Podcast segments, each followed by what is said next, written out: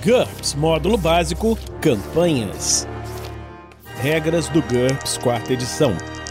Episódio 136, capítulo 11 Combate Atacando. Uma produção RPG Next. Fala galera, bem-vindos a mais um episódio do Regras do GURPS, quarta edição. Estamos continuando aqui com o nosso capítulo de combate, agora na parte de atacar.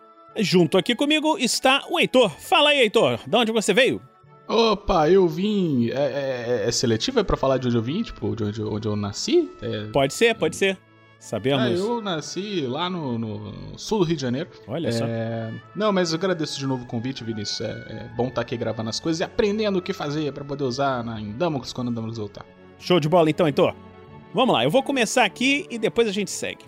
Atacando. Um ataque é uma tentativa de atingir um oponente ou outro alvo. Se executar uma manobra ataque, ataque total ou avançar e atacar, ou converter a guardar em uma delas, o personagem pode tentar atingir um oponente. Ele só pode atacar com uma arma preparada. Nós vimos isso quando falamos em preparar anteriormente. O mestre sempre pode ditar, por qualquer razão pertinente à situação, que um determinado combatente não pode atingir um oponente. Por exemplo, oito atacantes não poderiam atacar um único oponente de tamanho humano ao mesmo tempo. Até mesmo três ou quatro atacantes já parece improvável, a menos que a vítima não tenha aliados.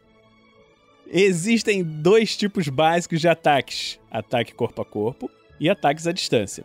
O alvo precisa estar dentro do alcance do personagem, no caso de um ataque corpo a corpo, ou dentro da distância da arma dele, no caso de um ataque à distância. A resolução de qualquer um desses ataques envolve uma jogada com três dados. Primeiro, o jogador faz a jogada de ataque. Em caso de sucesso, o ataque foi bem sucedido. Depois, o oponente pode fazer uma jogada de defesa para se defender do ataque. Em caso de sucesso, ele escapa ou detém o ataque e não é atingido. Se o alvo fracassar na jogada de defesa, ele é atingido e o atacante faz uma avaliação de dano. Algumas vantagens, como ataque adicional e opções de combate, por exemplo, ataque total e golpe rápido, permitem que o personagem ataque mais de uma vez. Esses ataques devem ser resolvidos um de cada vez.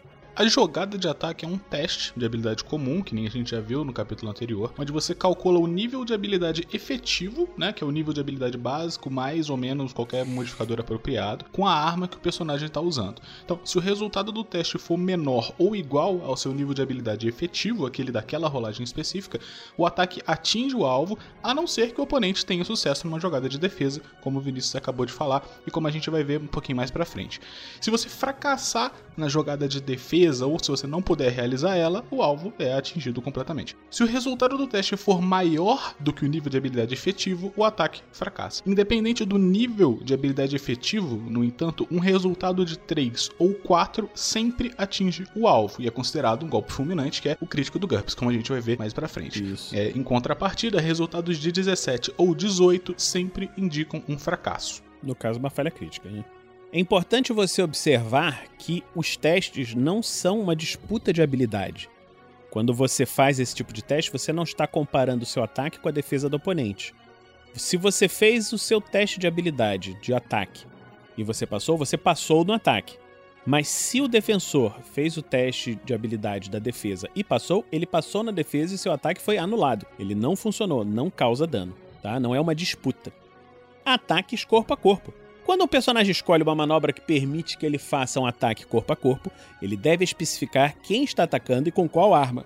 Ele pode realizar o ataque usando qualquer arma preparada, incluindo usando uma arma natural como um chute, uma mordida ou um soco, contra qualquer alvo dentro do seu alcance. Algumas armas podem ser usadas de mais de uma maneira. Por exemplo, possível usar uma espada curta para desferir um golpe em balanço ou um golpe de ponta. Essas armas têm mais de uma linha na tabela de armas de combate corpo a corpo, que nós falamos no passado. Quando ataca com uma arma dessas, o personagem deve indicar como a está utilizando antes de jogar os dados.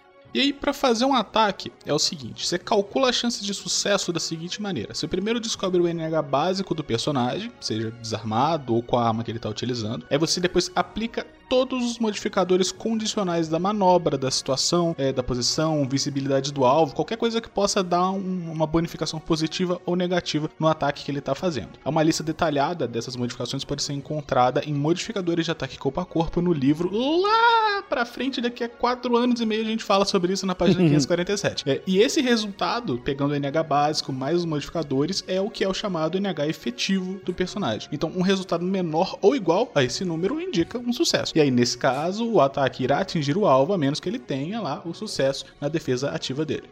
Armas preparadas. Uma arma de uma mão está preparada se estiver sendo empunhada em uma mão. Uma arma de duas mãos está preparada se estiver sendo empunhada pelas duas mãos. Algumas armas são desbalanceadas, como o machado grande, e ficam despreparadas depois de cada ataque, a menos que o personagem seja muito forte. Veja a tabela de armas de combate corpo a corpo para saber quais armas são desbalanceadas e suas exigências de ST.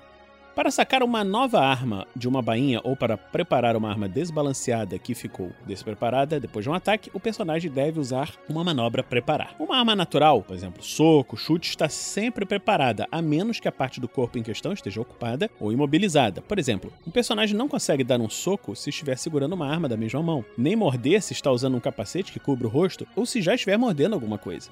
Olha, e o alcance funciona da seguinte maneira: uma arma de combate corpo a corpo, ela só pode ser usada em um ataque contra um alvo que esteja dentro do alcance, que é medido em metros, como foi determinado na tabela de armas de combate corpo a corpo, que já foi vista no passado. A maioria das armas tem alcance 1, então a maioria delas alcança até um metro ali, né? Que é praticamente um, quadrado adicional do lado do, do, do personagem no grid. Hexágono. É, daqui. É, tá, Vinícius, é GUPS, é DD, é tudo né, quadrado, hexágono. São hexágonos, são hexágonos. Jamais quadrados tá no GUPS. então, assim, significa que o personagem ele precisa estar tá justamente adjacente ao oponente para poder usar ela, ou seja, né, a um metro de distância no hexágono do lado. Aí. O alcance é uma ferramenta muito mais de importância se o mestre estiver usando um mapa durante a sessão. Então, é aquela coisa, você jogando teatro da mente, tipo, putz, o cara tá a 1,10m, não faz tanta diferença. Exatamente, exatamente. Isso aí, quando você não tá jogando com o mapa, o, o mestre vai dizer, não, tá no alcance ou tá fora do alcance, acabou. Ah, mas a minha arma é a alabarda, não sei o que, que tem um alcance maior. Bom, então, mesmo o personagem, o inimigo estando uma, uma distância maior, consegue atacar. Opções de ataques com armas de combate corpo a corpo. Antes de fazer um ataque com uma arma de combate corpo a corpo, é possível especificar algumas opções adicionais. São elas o ponto de impacto. Assume-se que um personagem está sempre atacando o centro de massa de um alvo, o tronco em um ser humano, a menos que o jogador especifique algo diferente. Para atingir outra parte do corpo, como o rosto, veja ponto de impacto, que nós vamos falar em breve. Para atingir as armas do oponente, veja golpes visando a arma do oponente, que nós vamos ver em breve também. Outra opção de ataque corpo a corpo é o ataque enganoso. O que, isso faz? O personagem ele pode designar qualquer ataque com uma arma de combate corpo a corpo como sendo um ataque enganoso antes de fazer a jogada de ataque. A intenção desse ataque enganoso é passar pela defesa do oponente por pura habilidade. Assim, é possível usar essa opção para representar um grande número de técnicas avançadas de luta. Então, para cada penalidade de menos 2 que o personagem aplicar ao seu próprio NH, o, o oponente sofre uma penalidade de menos 1 um em suas defesas ativas contra o ataque. Então vamos supor o seguinte: uma situação de combate, tem um personagem com uma espada, alcance 1, bonitinho, NH efetivo 15, e ele quer acertar um oponente que está do lado dele. Para ele fazer um ataque enganoso, ele fala: Olha, eu tenho esse 15 de NH efetivo e eu quero diminuir a defesa daquele cara para que né, ele tenha menos chance de esquivar, que eu consiga acertar ele mais facilmente. Então eu tenho esse NH 15 e aí eu vou aceitar um menos 2 no meu NH, então eu vou jogar contra 13. E aí quando o cara for fazer a defesa dele, ele vai ter uma penalidade de menos 1. Então, por exemplo, eu ataco com menos 13, com NH efetivo que seria 15, teoricamente, para poder pegar esse ataque enganoso. E aí o cara às vezes ia se defender com dificuldade 8, e aí ele recebe a penalidade, e aí ele tem que se defender com 7, que já é bastante uhum. mais complicado. É, é, então é uma coisa muito boa para personagens que têm um NH efetivo muito alto, que são muito bem treinados com armas e tudo mais, que é, você consegue trocar pontos de habilidade sua, basicamente, durante o momento do ataque, é, é, por meio que uma vantagem para poder acertar o seu oponente. E aí você entende, né? Porque que algumas vezes é, as pessoas que jogam Warcraft pensam, ah, ah mas o, você só joga três dados. por que, que o cara vai ter um NH maior do que 18? Não faz sentido, faz, porque você tem essas opções. E aí, o próprio livro, seguindo justamente essa lógica que a gente está falando, ele já deixa bem claro que, olha, não é permitido reduzir o seu NH efetivo para baixo de 10 com ataque enganoso, o que normalmente limita a sua utilização aos combatentes mais habilidosos. O mestre pode querer limitar a opção de ataque enganoso a uma simples penalidade de menos 4 ao NH efetivo do ataque, que acarreta uma penalidade de menos 2 nas defesas ativas do defensor. Isso assim, para simplificar, né? É, então ele, ele, pode querer, não necessariamente ele vai querer. Eu acho, eu acho justo que se você tiver um cara ultramestre ancestral lá do, do saque de espada, não sei o que, vai lutar contra um Zé Ninguém, entendeu? Pô, acho justo que esse cara tenha uma vantagem muito grande, né? Beleza. E golpe rápido. Um golpe rápido é um ataque corpo a corpo executado de forma tão rápida que o atacante recebe um ataque adicional. O personagem precisa escolher uma manobra ataque ou ataque total e precisa de uma arma preparada para fazer o ataque adicional. Ele desfere dois ataques, os dois com uma penalidade de menos 6. É permitido atacar alvos diferentes dessa forma. Se um personagem já possui mais de um ataque por qualquer razão, que seja, ele pode substituir um deles e somente um por dois ataques com penalidade de menos 6. Isso aí é pro cara não fazer um ataque total e fazer quatro ataques, né? É. Na verdade faz três. Um e o outro ele tá substituindo, né? Ou então... não vira D&D. É, fica aquela maluquice, né, cara? Então... E os dois ataques com uma penalidade de menos 6. Então, aquele exemplo lá do 25. O cara quer fazer. 25 não, vamos botar 26. O cara quer. o cara quer fazer uma, um, um, golpe rápido e ataque enganoso. Pode juntar as duas coisas. Entendeu? Ele bota menos 6, de 26 foi para 20. Aí de 20 ele diminui mais 10. Foi para 10, que é o máximo, então ele joga contra 10, que é 50% de chance de acertar. Mas também se acertar, ele faz três ataques com fazendo um ataque total e o cara com uma defesa de menos 5. Menos 24. Não, menos 5, menos 5 só na defesa. Não, a defesa total vai ser menos 24, porque se o cara foi de 20 para baixo, nossa senhora, credo que Morreu, assim, ele ataca e mata o cara, é isso. É mais ou menos, mais ou menos isso. Então, estamos terminando aqui mais esse episódio do Regras do GURPS quarta edição. Esperamos que você esteja gostando dessa série.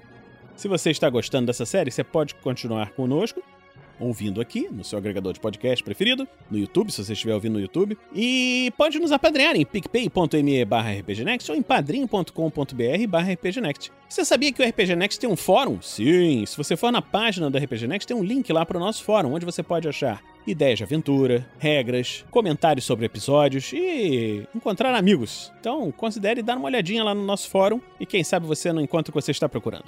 Portanto, essa semana Aí, Heitor, vamos terminar aqui. Você quer deixar algum recado? Não, só fazer mais uma vez o convite para todo mundo que estiver ouvindo para dar um pulinho lá no Bar da Bar da RPG, que é o meu projeto de produção de conteúdo de RPG junto com a minha esposa. A gente tá num hiato forçado aí nas últimas semanas, porque a vida adulta é muito complicada. Oh. É, mas eu espero que quando esse episódio estiver saindo ao ar daqui a algumas semanas, as coisas já tenham se normalizado, a gente já esteja ativo. Então fica aí o convite para todo mundo, você que tá ouvindo aí agora esse, esse episódio, é, para dar uma olhadinha no Instagram do Bar da Bar, tem arroba Bar da Bar da RPG, onde a gente passa bastante coisa interessante. Talvez você se interesse e goste e comece a acompanhar a gente lá. Show! Então a gente se encontra na próxima semana aqui, no RPG Next. Regras do GURPS, quarta edição. Músicas por Kevin MacLeod e Scott Buckley. Uma produção RPG Next.